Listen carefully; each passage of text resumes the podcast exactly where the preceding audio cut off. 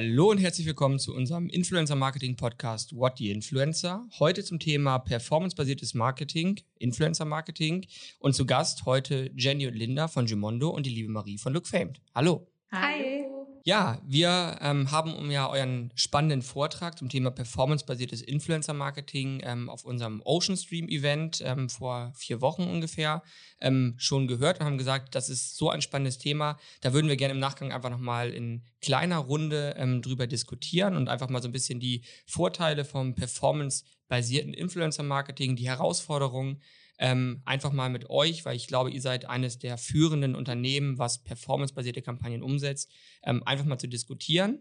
Ähm, und bevor wir starten, inhaltlich, ähm, würde ich mich freuen, wenn ihr euch, ähm, Jenny und Linda, einmal kurz vorstellen könnt. Na klaro. Ähm, ich fange an, ich bin Jenny, Jenny Song Schmidt, bin mittlerweile seit 2017 bei Gemondo, durfte damals schon sehr, sehr viele Influencer-Marketing-Kampagnen testen. Also es war gerade so der Start davon. Und ähm, ja, mittlerweile auch einige skalieren, es weiter aufbauen, das Team auch weiter aufbauen, ähm, genauso auf Social-Media-Seite. Ähm, das heißt, mittlerweile sind wir auch ein Team von ähm, bald zwölf Personen, ähm, suchen auch noch tatkräftig Unterstützung. Also falls ihr, äh, falls ihr da jemanden kennt oder vielleicht selbst etwas sucht, meldet euch bei uns. Und an meiner Seite ist heute die Linda. Genau. Hi ihr Lieben, ich bin Linda, ich bin bei Gemondo seit Anfang 2020 und ursprünglich habe ich eigentlich den Fashion PR-Bereich als Background, also habe damals schon auch mit Influencern gearbeitet, wollte das Ganze dann aber nochmal vertiefen und eben auch mit einer Brand, die wirklich einen positiven Impact hat und ein bisschen mehr in die Tiefe geht. Da war ich bei Gemondo dann quasi genau richtig und ja, im Daily Business betreue ich eigentlich die Social-Media-Kampagnen, die man ganz klassisch von den Influencern kennt mit einem Rabattcode. Und ähm, außerdem supporte ich noch bei anderen größeren Projekten, wie natürlich unsere Influencer Kooperation mit eigenem Content, also unsere Programme auf der Plattform. Ja, herzlich willkommen ähm, bei uns im großen Look Fame Podcast. Ähm, für die, die äh, Gimondo vielleicht noch nicht kennen, äh, mögt ihr einmal ganz kurz erzählen, was ihr macht? Ja klar, also Gimondo ist Deutschlands führende Online-Fitness-Plattform. Uns gibt es mittlerweile schon seit 2013, damals über Pro7 Sat1. Ähm, aktuell haben wir über 80 Programme schon auf unserer Plattform mit über 1000 Workouts und über 2000 Rezepten, also einiges an Content. Und Mondo ist quasi der tägliche Wegbegleiter für ein langfristiges, fittes und positives ähm, Lebensgefühl. Ja, vielen Dank. Ähm, wir sind natürlich bei Look Famed auch schon äh, alle im Jumondo-Fieber. Auch meine Frau ist äh, immer im Jumondo-Fieber. Ähm, hat auch damals, weiß ich noch ganz genau, ähm, über eine, glaube ich, unserer erfolgreichsten Zusammenarbeiten bisher mit der lieben Kate's Diary, ähm, damals auch den Gutscheincode äh, genutzt. Ich glaube, damals gab es einen 50% Rabattcode. Ähm, ich glaube, es war Anfang der Corona-Zeit, wo die Leute regelrecht, sage ich mal, ausgerastet sind. yep. Ähm, jetzt ist Performance-Influencer-Marketing ist ja so ein Begriff. Mittlerweile hat jeder schon mal ähm, Influencer-Marketing gehört. Ich glaube, das wird auch auf jeder Konferenz äh, im Bereich Online-Marketing seit drei, vier Jahren rauf und runter erzählt. Aber das Thema performance-basiertes Influencer-Marketing habe ich selber noch gar nicht so viel wahrgenommen. Ähm, mögt ihr mal erzählen, was ihr darunter versteht für euch als äh, Gimondo? Klar, also was wir unter performance-basiertem Influencer-Marketing verstehen, ist im Prinzip nichts anderes als das, das Ziel unseres Influencer-Marketing-Channels Performance ist. Ähm, das heißt, unser Influencer-Marketing ist ähm, Teil der Akquise-Channel bei Gemondo. Ähm, da haben wir drei Hauptakquise-Channel, also einmal ganz klassisches Performance-Marketing, also vor allem über Facebook und Google. Ähm, dann haben wir Influencer-Marketing und haben aber auch Brand-Partnerships, also so Sales-Kooperationen ähm, mit zum Beispiel Krankenkassen und so weiter. Und ja, performancebasiertes Influencer-Marketing heißt dann eben, dass wir, äh, dass wir Influencer-Marketing genau dort auch anordnen. Und für die Vergütung bedeutet es dann ähm, aus, aus der Erfahrung äh, unserer Zusammenarbeit auch, ähm, dass auch nur beim erfolgreichen Kaufabschluss äh, eine Vergütung gezahlt wird, oder? Genau, das ist so ein gängiges Modell im performancebasierten Influencer-Marketing. Ähm, da gibt es verschiedene Vergütungsmodelle und eines, das, ähm, ja, mit dem wir jetzt schon langfristig sehr gut fahren, ist genau das. Also viele kennen, kennen es auch als Affiliate-Fee oder Affiliate-Modell. Ähm, bei uns heißt es eben performance-basiertes Influencer-Marketing-Modell. Ähm, da können wir auch gerne noch ein bisschen was drüber erzählen. Ja, also ich glaube, ähm, super spannend. Ähm, Performance Marketing wird den meisten Begriff sein. Das performancebasierte Influencer-Marketing, so wie ihr es nutzt als Akquisekanal, ähm, vielleicht weniger. Wie sieht das in der operativen Praxis aus? Wie geht ihr davor? Also erstmal schauen wir natürlich nach guten Brandfits, wirklich nach Influencern, die zu uns passen, die ähm, aber auch nicht unbedingt nur den Fitnessfokus haben müssen, sondern vor allen Dingen authentisch sind. Da hatten wir wirklich damals mit Kate auch den besten Einstieg. Ähm, kann ich ja kurz auch mal erzählen. Das ist wirklich so eine Best-Case-Story.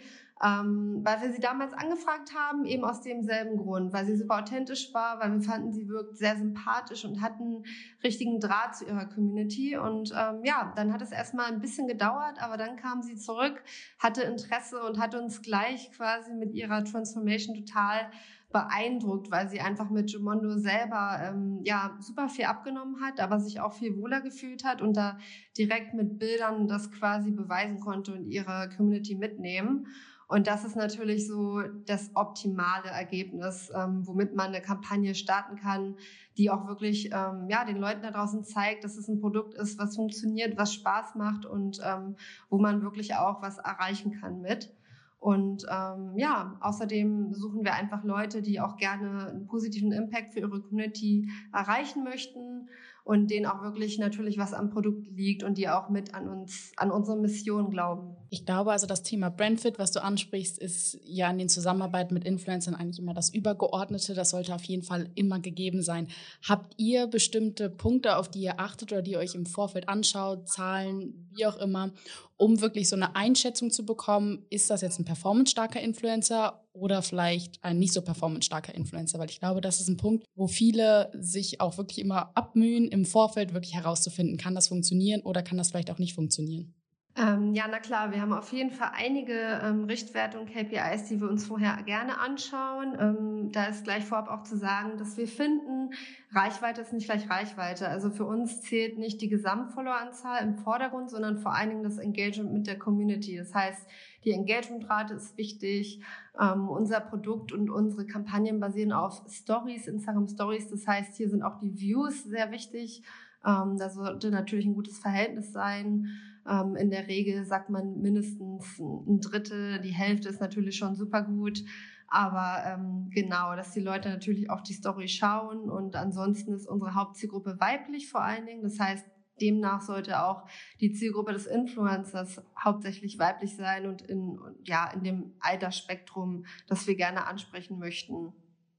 Jetzt hast du gerade schon gesagt, ähm, so ein Drittel oder Hälfte ist gut, vielleicht für die, die es, äh, uns noch nicht so ganz folgen können. Ähm, es geht hier um die Story-View-Rate, wenn man so möchte. Also man setzt hier die Story-Views in Relation zu der Followerzahl und hat dann eben diesen Wert, der eben 50 Prozent sein kann, 30 Prozent oder auch geringer. Ähm, und wir machen es äh, genauso. Also für uns ist es auch ein sehr, sehr starker Indikator für Performance. Ähm, in der Erstanalyse natürlich immer, ob es dann, und das habt ihr gerade gesagt, ähm, auch wirklich zur Marke passt und auch performt, hängt natürlich noch vom Brandfit an. Und dann aber auch, und da seid ihr ähm, ja auch experimentierfreudig, so wie ich das wahrgenommen habe, auch von dem Incentive, was man ähm, bekommt. Was ist da so euer Learning? Ist es, muss es immer die 50%-Kampagne sein? Ähm, oder kann man auch mit äh, Goodies oder einem 20%-Code äh, da entsprechend die Aktivierung gut vorantreiben? Nee, die Aktivierung kann man auf jeden Fall auch äh, mit Hilfe anderer Incentives vorantreiben. Klar, so ein 50%-Code ist ähm, bei uns etwas, das man ähm, eigentlich nicht so häufig sieht ähm, und dementsprechend schlägt so eine Kampagne dann auch wirklich äh, gut ein, wenn man, wenn man sie mal schaltet.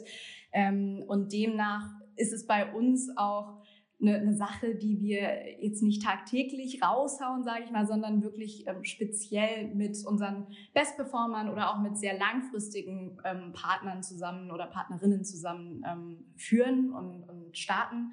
Ähm, andere Dinge, die wir auch machen, klar, also ganz, ganz gängig so die 20, 25 Prozent Kampagnen, ähm, wenn es jetzt um die Discounts geht. Aber klar ist ähm, super, super wichtig bei, beim Influencer-Marketing oder auch in den Influencer-Relations, weil es geht ja eigentlich hier jetzt um das Relationshipping, dass man einfach eine gute Beziehung zu dem Influencer, der Influencerin aufrechterhält und sie auch immer weiter aufbaut. Also sei es jetzt durch kleine Aufmerksamkeiten wie äh, Geschenken an Geburtstagen ähm, ist, glaube ich, so, so Standard oder so das Mindeste.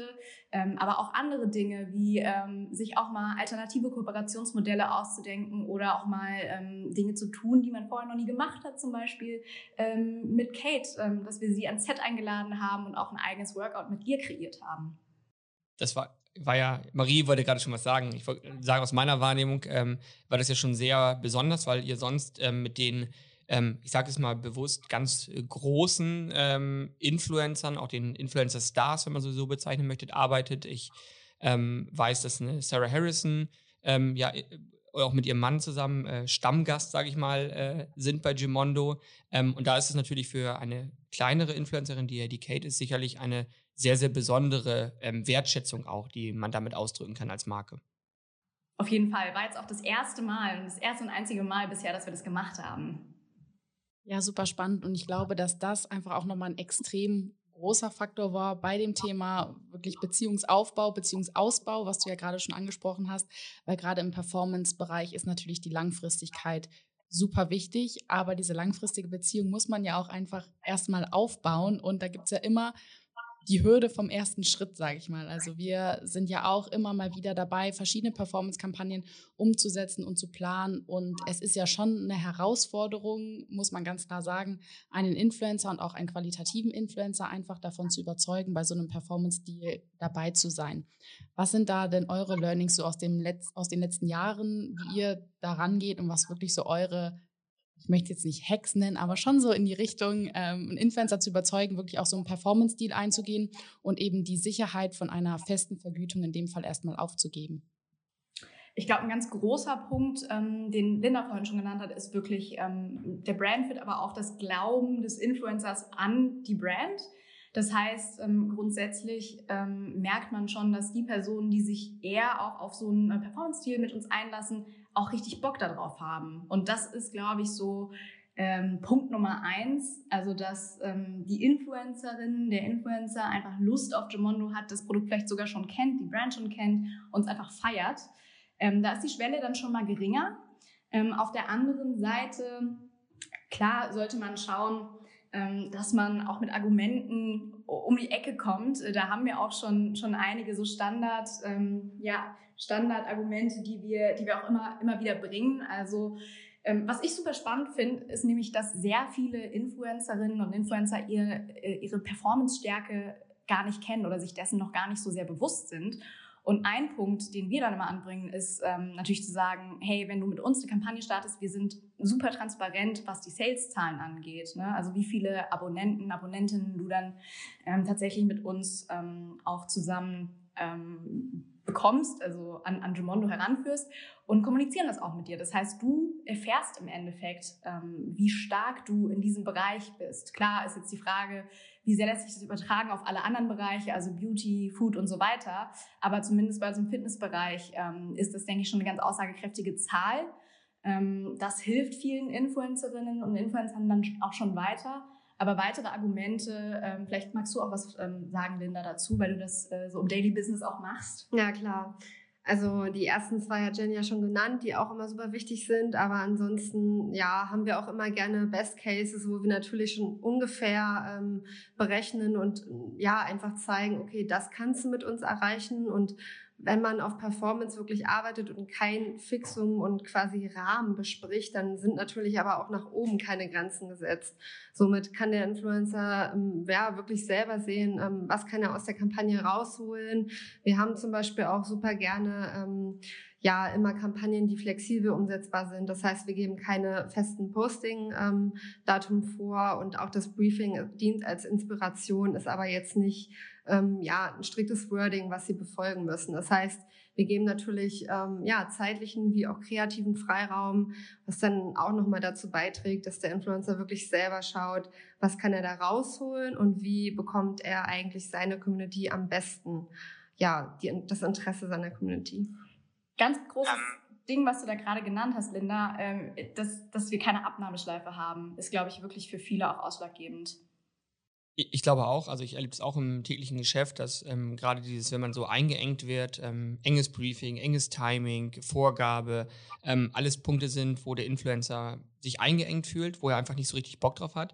Ähm, glaubt ihr, dass ähm, das Performance-Modell auch die abschreckt, die nur aufs Geld aus sind? Ja, das kann man schon so sagen. Also ich denke, ähm, da wird die Motivation äh, ja direkt klar, wenn jemand dann aufgrund von der Vergütung ähm, ja direkt kein Interesse mehr hat, weil wir natürlich im ersten Schritt wollen, dass die Influencer fürs Produkt Interesse zeigen. Und dann ähm, ja, kann man ja auf jeden Fall auch immer noch verhandeln. Ich denke, ja, man sieht vorher schon mal aus. Das ist, glaube ich, ein ganz, ganz wichtiger Punkt. Ähm, ihr habt jetzt natürlich auch ein relativ, sage ich jetzt mal ganz bewusst, äh, dankbares Geschäftsmodell. Mhm. Ähm, jeder, der sich ein bisschen mit Geschäftsmodellen auskennt, weiß natürlich, dass ihr eigentlich ein doppelt gutes Geschäftsmodell habt. A, habt ihr ein digitales Produkt, also es muss nichts verschickt werden. Äh, die variablen Kosten, ähm, na, ich will nicht sagen, dass sie bei Null sind, aber sage ich mal, sind nicht so hoch. Ähm, man hat natürlich auch da in so einem Modell die Möglichkeit, ähm, ja, A, rabattieren zu können, wie man lustig ist, in Anführungsstrichen, und auch ähm, eine Provision zu zahlen, wo auch wirklich der Influencer sagt, Mensch, wenn ich da ein paar Anmeldungen mache, dann kann ich auch deutlich über meine Fixvergütung gehen. Ähm, wir haben es mit anderen Kunden erlebt. Da haben, die haben es äh, am Anfang ähm, gerne auf Provisionsbasis gemacht, ähm, weil sie dachten, dass sie den besseren äh, Deal machen würden und der Influencer verliert. Ähm, da hat der Influencer immer gewonnen und hat ein Vielfaches seines regulären Preises ähm, bekommen. Ist es für euch auch eine Überlegung zu sagen, naja, also ich fange mal an mit Performance ähm, und wenn ich merke, dass gut funktioniert, dann gehe ich auf ein, eine Fixvergütung? Macht ihr sowas? Nee, machen wir nicht tatsächlich. Also weil das ist ja unser Credo. Wir sagen ja von Anfang an, wir sind so transparent und offen und, und legen da die Zahlen wirklich äh, frei. Und wenn wir dann ankommen würden und sagen würden, na gut, du hast jetzt so gut performt, dass wir dich dafür nicht mehr vergüten möchten auf Performance-Basis, sondern möchten dir jetzt weniger Geld bieten, das wäre super unfair. Also das machen wir nicht wo man ja auch wieder bei dem Thema des Beziehungsaufbaus ist, Wertschätzung gegenseitig einfach, wo das ja definitiv mit reinzählt. Auf jeden ja, Fall. Also wir feiern das dann auch eher. Ne? Also es ist ja eine Win-Win-Situation im Endeffekt. Ja, mega cool. Ich glaube, das ist auch der richtige und der wichtige Ansatz, das genau so zu sehen. Und das muss man sich ja auch mal vielleicht, ähm, wenn andere Unternehmen zuhören, ähm, vielleicht auch mal vor Augen führen. Ne? Also es ist nicht der wirtschaftlich, also kurzfristig wirtschaftliche ähm, Erfolg oder Weg, wo man sagt, ja, ich versuche meine Marketing, meine, meine, mein Kosten pro Bestellung letztendlich auf ein Minimum zu reduzieren, sondern ihr sagt, ich habe einen festen Betrag, der wird vergütet und ähm, das auch fair und man bezahlt dann vielleicht mal ne, zu viel für eine Kooperation, die man im regulären fest vergüteten ähm, Kooperationsansatz nicht hätte. Aber, und das ist der, genau der Punkt, auf den ihr die ganze Zeit auch anspielt und den Marie auch gerade hervorgehoben hat, man gewinnt gemeinsam ähm, und man verliert in Anführungsstrichen auch gemeinsam. Das finde ich eine sehr, sehr ähm, starke Eigenschaft und kann ich sagen, dass ich das, ich gucke mal zu Marie rüber, glaube ich, kaum ein Unternehmen, mit dem wir bisher gearbeitet haben, das wirklich so konsequent ähm, durchzieht. Ja, ähm, definitiv. Also das Beispiel, wie schon angesprochen gerade, da wird dann doch lieber mal der Weg gegangen, zu sagen, wir machen das jetzt doch fix, weil es eben für das Unternehmen dann der sichere Weg ist. Aber wie gesagt, es ist ein Gewinn, es ist ein Verlieren manchmal auch gemeinsam. Wie sieht denn bei euch so der Verlauf aus? Also man startet jetzt eine Kampagne mit einem neuen Influencer. Ähm, ist das in der Regel, dass der direkt beim ersten Mal super gut performt oder ist das wirklich was, was sich langfristig aufbaut?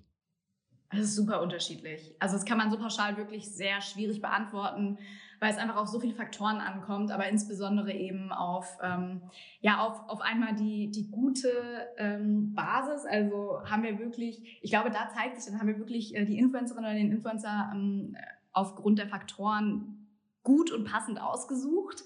Aber auf der, anderen, auf der anderen Seite auch ähm, natürlich die Arbeit vom Influencer. Ne? Also ähm, ist das Storytelling passend oder äh, ist es vielleicht nur eine Story, die ja mit einem Screenshot abgetan wurde? Ne? Dadurch, dass wir ja so eine Freiheit lassen, ähm, wäre das theoretisch möglich. Aber naja, schlau wäre es halt nicht, ne? auch für, für den Influencer, die Influencerin, dass, ähm, dass man dann da einen Screenshot postet, einfach mit einem Swipe-Up. Man sollte natürlich schon versuchen, die Storyline ähm, so gut wie möglich und authentisch wie möglich auch rüberzubringen. Und da haben wir hier ja auch den Effekt, dass es nicht nur dem Unternehmen daran gelegen ist, da wirklich einen guten Content zu haben und ansprechenden Content, sondern eben auch dem Influencer, denn auch der partizipiert dann ja eben am Ende, je erfolgreicher die Story ist. ich habe jetzt gerade irgendwie, das, ich, das schwirrt mir die ganze Zeit schon im Hinterkopf rum, ähm, das Thema mit den Codes, wo wir am Anfang schon drüber gesprochen haben, weil ich glaube oder kann mir vorstellen, dass das auch so ein bisschen in diese Schwankungen mit einzahlt, was mal besser, was mal schlechter funktioniert. Ihr sagt, dass ihr jetzt zum Beispiel mit einem 50%-Code sehr sparsam umgeht. Erkennt ihr da dann Muster drin? Influencer XY hatte jetzt einen 50%-Code, funktionieren danach die weiteren Kampagnen mit einem weniger hohen Code, sage ich mal, trotzdem noch gut oder merkt man das dann schon, dass so ein bisschen die Erwartungshaltung eigentlich bei den Followern sich eingestellt hat, weil das merkt man bei Instagram vor allem ja doch recht deutlich, dass da sehr schnell sich ein Status quo etabliert, was Codes angeht. Merkt ihr das, wenn ihr dann wirklich von einem höheren Code auf einen geringeren umsteigt? Genau, also ich würde schon sagen, natürlich einen minimalen Unterschied gibt es bei der Performance, einfach weil 50 Prozent erstmal von der Nummer so gigantisch wirkt. Äh, aber genau, deswegen benutzen wir es auch super selten und man muss auch sagen, dass sich ähm, der Rabattcode im Vergleich 50 Prozent und 25 Prozent bei uns überhaupt nicht auf das exakt gleiche Produkt bezieht, sondern wir haben ja drei verschiedene Abo-Modelle, drei, sechs oder zwölf Monate, für die man sich bei uns anmelden kann und der 50 Prozent Rabattcode ähm, ja, gilt eben auf das Jahresabo. Das heißt, ähm, da muss man natürlich auch schon die entsprechende Motivation haben, sich für ein Jahr anzumelden und dann den Code zu nutzen. Ähm, ansonsten sind der 25 Prozent Deal natürlich immer super, wenn man es auch erstmal testen möchte. Ähm, wir haben auch eine siebentägige Testphase, die kann man auch kostenfrei nutzen und danach würde eben das Abo beginnen. Und so sind eben auch 25 Prozent oder 30 Prozent ein super Angebot, wenn man erstmal für drei oder sechs Monate einsteigen möchte. Und ähm, mir schwirrt auch noch eine Frage im Kopf. Ähm, jetzt nehmen wir mal an, wir haben einen Influencer oder Influencerin, die super motiviert ist, die richtig Lust hat, äh, mit Gimondo zu arbeiten, äh, voll ähm, euphorisch ihre Story macht und am Ende, sagen wir mal, kommen zehn Anmeldungen äh, dabei rum und alle sind irgendwie vom Gesamtergebnis ähm, enttäuscht. Die Vergütung ist nicht so hoch, wie sie sich das erwartet hat. Wie würdet ihr in so einem Fall ähm, vorgehen? Ist das schon mal vorgekommen und wie würdet ihr es lösen? Da würden wir so vorgehen, dass wir natürlich erstmal schauen, woran lag es. Ne? Also, dass wir da uns alle Faktoren angucken. Ähm, das fängt an beim, beim Posting-Zeitraum. Ähm, kann es sein, dass sie kurz vorher irgendwie ganz groß Werbung für was anderes gemacht hat oder ähm, dass die Story irgendwie untergegangen ist. Ähm, dann schauen wir aber natürlich auch auf ähm, den Content selbst. Du hast gerade gesagt, ja, ähm, wir stellen uns vor, sie ist super enthusiastisch und am Content lag es jetzt nicht. Ähm, klar müssen wir dann auch einfach schauen, dass wir Fehlerquellen ausschließen, ne? dass wir sie fragen, hast du den Code auch richtig äh, kommuniziert? Das ist, das ist tatsächlich schon vorgekommen, dass der Code nicht richtig kommuniziert wurde oder dass ähm, ja, der Swipe-Up-Link nicht richtig integriert wurde. Also das sind so eigentlich die Basics und so Technikfehler, ähm, die man natürlich klarstellen muss von Anfang an. Ne? Aber wenn man dann immer noch nicht weiß, woran es lag oder wenn es an diesen Punkten nicht lag, ähm, muss man, glaube ich, weiterschauen und muss ähm, mit der Influencerin zusammen gucken, ähm, dass man eine Lösung findet, beziehungsweise ähm, wird sie sicherlich ja auch äh, Input geben können und sagen können, was, was so ihr Gefühl dazu war. Ne? Also von unserer Seite aus pauschal nicht beantwortbar, aber ähm, es ist immer, wir würden immer gemeinsam mit der Person gucken, dass wir dieses Problem dann lösen ein Aspekt, der ja auch immer wieder aufkommt, dann auch bei den Influencern oft, okay, ich habe jetzt schon lange Werbung gemacht für Gemondo. Ähm, ich habe das Gefühl, meine Follower haben mittlerweile alle ein Abo, die irgendwie ein Abo haben möchten. Wie sieht da so euer Weg aus? Weil ich kann mir jetzt nicht vorstellen, dass der Weg dann von euch wäre zu sagen, hey, okay, dann beenden wir an dieser Stelle die Zusammenarbeit, weil ähm, euch ja wirklich dieses Beziehungsthema super, super wichtig ist, was man auch immer wieder mitbekommt. Aber was können dann da so die Next Steps sein, wenn man jetzt wirklich sagt, okay, der Influencer ist jetzt oder die Influencerin ist vielleicht auch im letzten halben Jahr jetzt nicht gigantisch gewachsen, was wirklich die Community angeht. Wir haben gerade das Gefühl, so eine gewisse Sättigung erreicht zu haben. Mhm. Also im ersten Schritt wäre es ähm, wichtig, da nochmal zu motivieren. Also ähm, ob es jetzt durch weitere Anreize ist ne, oder durch einfach mal eine andere Kampagnengestaltung, ähm, anderes Storytelling, ähm, auf diese Art und Weise. Aber wenn das auch gar nicht in Frage kommt für die Person, dann ähm, ist es für uns auch fein, wenn man mal pausiert. Ne? Das ist ja ähm, ist ja ganz klar, dass man auch nicht immer auf dem gleichen Motivationslevel ist, gerade wenn es um Fitness geht. Ähm, und da, dadurch, dass uns ja einfach super wichtig ist, dass, dass die Personen, dass die Influencerinnen und Influencer da ihre Freiheiten haben und wir ja auch damit werben. Also das ist ja einer unserer großen USPs im Prinzip für eine Zusammenarbeit. ähm, halten wir uns natürlich auch daran. Klar möchten wir jetzt niemanden loslassen oder gehen lassen oder auch äh, längere Pausen eingehen oder so. Ähm, aber wir, wir treten da einfach immer ins Gespräch und schauen, was die beste Lösung für beide ist. Und du hast jetzt gerade schon gesagt, ne, also mit der Annahme, dass die Person jetzt nicht deutlich gewachsen ist die letzten Monate, ähm, haben wir tatsächlich eher selten. Also wir haben eigentlich wirklich viele Zusammenarbeiten mit Influencerinnen, die ähm, doch recht stark und recht gut wachsen. Und das wäre dann so ein Argument zu sagen, na gut, vielleicht haben diejenigen, ähm, die das jetzt schon zehnmal gesehen haben, ähm, sind einfach schon Kundinnen geworden und Kunden. Ähm, aber die Neuen, die jetzt dazugekommen sind, ne, ähm, die kennen uns vielleicht noch gar nicht oder wissen noch gar nicht von der Koop. Und das wäre dann in dem Fall so ein Argument. Also wir reden ähm, ganz stark, vielleicht für alle, die zuhören, ähm, auch immer sehr, sehr stark über Neukunden, richtig? Genau. Also wäre es im Prinzip aus eurer Perspektive, wenn ihr jetzt am Anfang auf der Suche seid nach neuen Influencern und dann wirklich einer, am Anfang einer neuen Zusammenarbeit steht, guckt ihr euch dann wirklich auch das Wachstum an, weil so wie ich das jetzt raushöre, wäre das ja schon eine sehr wichtige KPI für euch, um wirklich eine langfristige Zusammenarbeit aufzunehmen. Wenn ich jetzt sehe, der Influencer, das stagniert jetzt schon das letzte halbe Jahr, dann kann das vielleicht kurzfristig super erfolgreich sein für beide Seiten, aber das ist ja dann nicht unbedingt der Treiber für wirklich eine langfristige Zusammenarbeit und langfristigen Erfolg für beide Seiten. Würde ich gar nicht so pauschal sagen, ehrlich gesagt. Also wir gucken uns, ähm, wir gucken uns das schon an, aber es wäre jetzt kein Ausschlusskriterium, wenn wir sagen, ähm, die Influencerin ist jetzt die letzten vier Wochen nicht sonderlich gewachsen. Ähm, es gibt ja verschiedene Punkte, an denen es liegen kann. Ne? Also ob es saisonal bedingt ist oder einfach gerade auch weniger Content von der Person kommt. Ähm, das ist ähm, deshalb kein, kein Ausschlusskriterium für uns. Und jetzt haben wir ja schon sehr, sehr viel über ähm, Vorteile gesprochen und auch, ähm, glaube, sind wir uns alle einig, ähm, der Weg, den ihr da geht, ähm, den empfinden wir alle für fair und auch gut. Aber gibt es auch Nachteile, die dieses ähm, performancebasierte Influencer-Marketing mit sich bringt? Einmal für ähm, euch als Unternehmen und einmal auch für den Influencer aus eurer Sicht? Klar, die gibt's auch. Ähm, ich würde sagen, die Vorteile überwiegen, aber wenn es jetzt um Nachteile geht, gerade auf Unternehmenssicht ist es ja so, dass man über so ein CPO-Modell oder über so ein Performance-Modell gar nicht so genau vorplanen kann. Also das ist so eine Sache, so Budgetierung. Ähm, ist super, super schwierig bei uns, weil wir natürlich nicht eins zu eins forecasten können, wie viel Performance ähm, technisch da jetzt rumkommt. Das heißt, wir stellen da schon unsere Annahmen an ähm, aufgrund ja, historischer Daten, aber ist jetzt nicht so, als wenn wir ein genaues Budget, also auf einen Euro genau das Budget dann treffen, das wir uns vornehmen. Ne? Also das ist so eine Sache. Ich glaube, das machen deshalb auch sehr viele Companies gar nicht mit, weil sie so strikte äh, Budgetierungen haben, so strikte Richtlinien.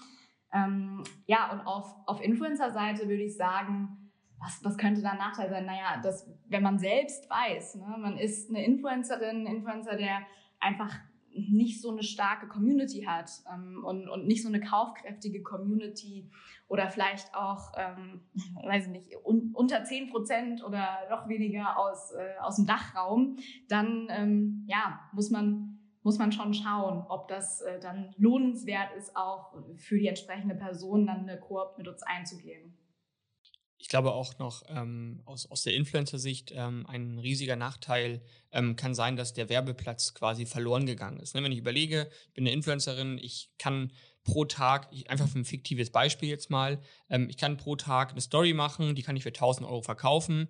Ähm, ich habe einen Tag, wo ich mit Gimondo arbeite ähm, und habe eine Fixvergütung, verdiene nur, sage jetzt einfach mal 100 Euro, dann habe ich rein rechnerisch 900 Euro ähm, Potenzial verloren. Das könnte auch ein Nachteil sein.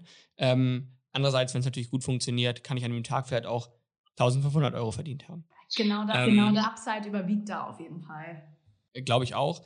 Ähm, und ein, ein weiterer Nachteil, ähm, glaube ich, kann sein, ich habe es häufiger schon mitbekommen, ähm, am Ende, ja, es gibt Beziehung, ähm, es gibt auch ein, eine gute Kommunikation mit dem Influencer, ähm, aber am Ende ist es eine Reduktion der Leistung auf den Kaufabschluss, oder?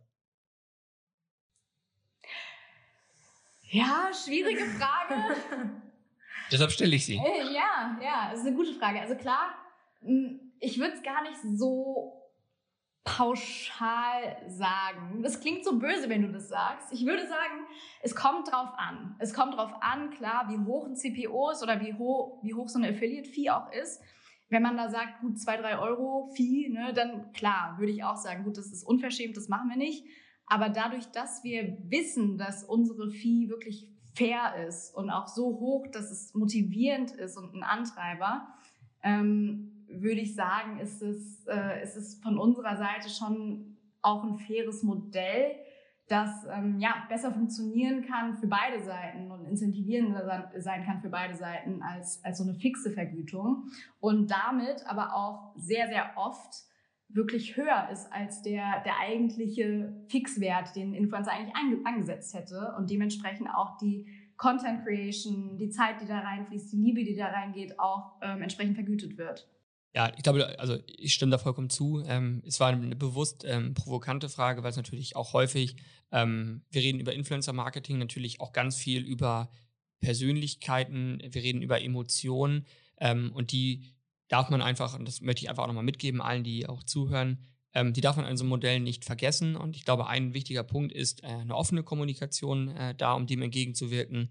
Ähm, auch eine gemeinsame, das habt ihr gesagt, zu schauen, woran kann es gelegen haben also auch dem Influencer dazu sagen, hey, nicht, äh, ey, das war jetzt irgendwie nicht so cool, hat sich für uns irgendwie nicht gelohnt, weil wir haben einfach zu lange mit dir geschrieben und haben eigentlich nicht genug verkauft, ähm, sondern dann auch bewusst in die Kommunikation zu gehen und zu schauen, wie kann man da vielleicht zukünftig erfolgreicher arbeiten. Ich glaube, das ist schon ein sehr, sehr guter Ansatz und ähm, ein sehr, sehr wichtiger, weil, ähm, und da glaube ich, kennen wir alle das Geschäft äh, gut genug, ähm, wir immer mit Personen zu tun haben, ähm, die auch dann natürlich emotional werden, gerade wenn sie sich sehr viel Mühe gegeben haben und am Ende kommt äh, nicht so richtig viel dabei rum. Ähm, vielleicht zum Abschluss, ähm, welches, was sind eure drei Tipps, die ihr ähm, Unternehmen geben, mitgeben wollt, die jetzt ähm, ganz neu beim Thema Performance Marketing einsteigen wollen? Hm. Also ich würde sagen, Tipp Nummer eins ist der, den Linda wirklich anfangs gesagt hat, dass man äh, basierend auf den eigenen Zielen wirklich nach, nach den wichtigen Faktoren schaut. Also, dass die Influencerin, der Influencer qualitativ, aber auch quantitativ zu euch selbst passt, ähm, damit ihr da eine, eine, gute Vorauswahl schon für euch trefft. Ne? Also, das kann natürlich in, in Form von ähm, ja, in Form eines Tools passieren, also dass man sich ein Tool zu Rate zieht, um zu schauen, ob die Faktoren alles stimmen, ähm, mit Faktoren meine ich dann eben sowas wie eine Engagementrate, aber auch die Verteilung der Länder bei, ähm, bei einer Influencerin. Ähm, aber auch die Storyviews. Ne? Und da, das muss man tatsächlich leider immer noch per ähm, Screenshot anfragen. Aber dass man sich das anschaut, ähm, wir hatten eben von so 30 bis 50 Prozent gesprochen. Das ist schon sehr, sehr gut. Ähm, ich würde sagen, fast alles ab 10, also mindestens 10 Prozent aller Follower sollten es sein, die die Story gucken. Aber ab 30 Prozent ist es schon, schon echt mega. Ähm, ja, Tipp Nummer zwei ist, ähm, sich wirklich auf Grundlage äh, der, der Kampagnenziele dann auch die Deal Terms zu setzen. Also schaut, was ist eigentlich mein Ziel? Ne? Und, und dann dahingehend auch zu schauen, wie hoch diese Affiliate-Fee sein kann und die nicht jetzt auf zwei, drei Euro zu setzen, sondern ähm, deutlich höher, ähm, damit es auch einen Anreiz schafft. Und ja, Tipp Nummer drei, ja, ist eigentlich ganz plausibel, aber ja, gehört auch zu dem Business dazu. Man darf auf jeden Fall auch nicht aufgeben, weil klar, man muss auch manchmal öfters oder länger verhandeln, ähm, aber man sollte dabei smart bleiben und vor allen Dingen auch fair und ähm, ja, sich auch selber anschauliche Cases zunutze machen. Also dem Influencer einfach transparent zeigen, was sind unsere bisherigen Erfahrungen und was ist möglich, um hier ja den bestmöglichen Forecast zu geben und ja auch ganz klar ähm, ja, eine Perspektive zu geben für die Zusammenarbeit. Ich möchte noch eine Sache kurz anfügen, auch auf deine, Sehr gerne. Frage, Sebastian. Und zwar ähm, ist es bei uns ja auch so, dass wir wirklich sehr viele Möglichkeiten haben, ähm, auch, auch jenseits dieser Vergütung oder des Vergütungsmodells. Ne? Also das ist eine Zusammenarbeit bei uns ja auch ähm, zu sehr, sehr viel mehr auch ähm, kommen kann, wie zum Beispiel bei, bei Kate, ne, dass sie ein eigenes Workout bekommen hat. Das ist alles mit drin bei uns und ähm, dementsprechend, das sehen wir auch nochmal als, ja, so als, als Dankeschön oder als, ähm, ja, nächsten Step so in einer, in einer super guten Zusammenarbeit, wenn wir sehen, dass es gut funktioniert, äh, möchten wir es natürlich auch würdigen. Und ich glaube, das ist ähm, ein super wichtiger ähm, Punkt, ähm, den, der, der das gerade eigentlich nochmal ähm, gut zusammenfasst. Es geht, ja, im Influencer-Marketing geht es auch ums Geld, gar keine Frage. Ähm, aber es geht auch um genau das, was du zu Ende, zum Ende gesagt hast. Es geht auch darum, irgendwie als Marke dem Influencer etwas zu geben, was er wahrscheinlich nie gedacht hätte, was er mal bekommen würde. Also beispielsweise ein eigenes Workout.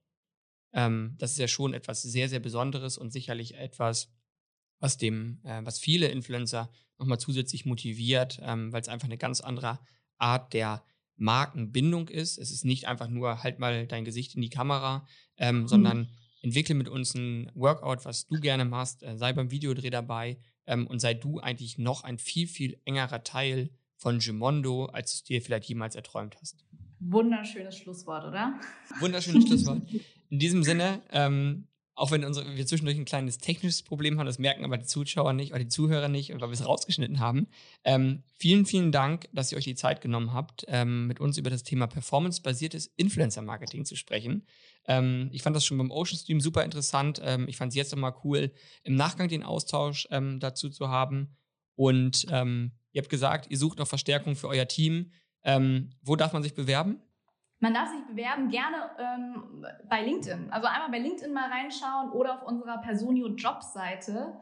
Ähm, da findet ihr alle Informationen zu den Stellen, die aktuell ausgeschrieben sind. Das sind, das sind jetzt gerade konkret zwei Stellen noch für Influencer Marketing Dach, also als Teil von Lindas Team.